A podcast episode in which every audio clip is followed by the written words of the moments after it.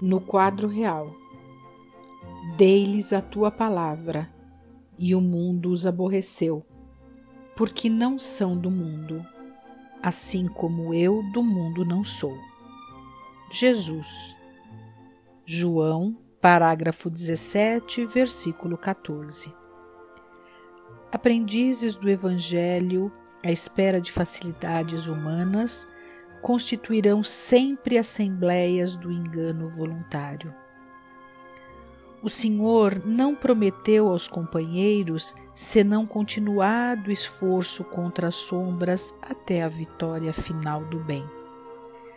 O cristão não é flor de ornamento para igrejas isoladas.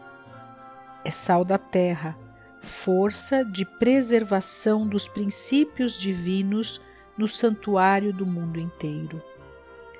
A palavra de Jesus, neste particular, não padece qualquer dúvida. Se alguém quiser vir após mim, renuncie a si mesmo, tome a sua cruz e siga-me. Amai vossos inimigos, orai pelos que vos perseguem e caluniam Bendizei os que vos maldizem. Emprestai sem nada esperardes. Não julgueis para não serdes julgados. Entre vós, o maior seja servo de todos. Buscai a porta estreita.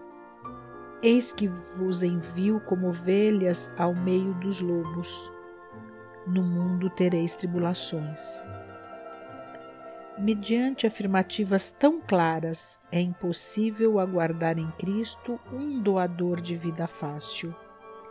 Ninguém se aproxime dele sem o desejo sincero de aprender e melhorar-se.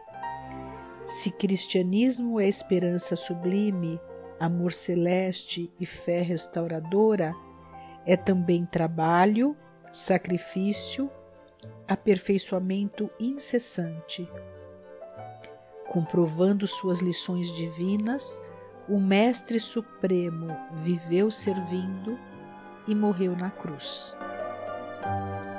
Emmanuel, do livro Segue-me.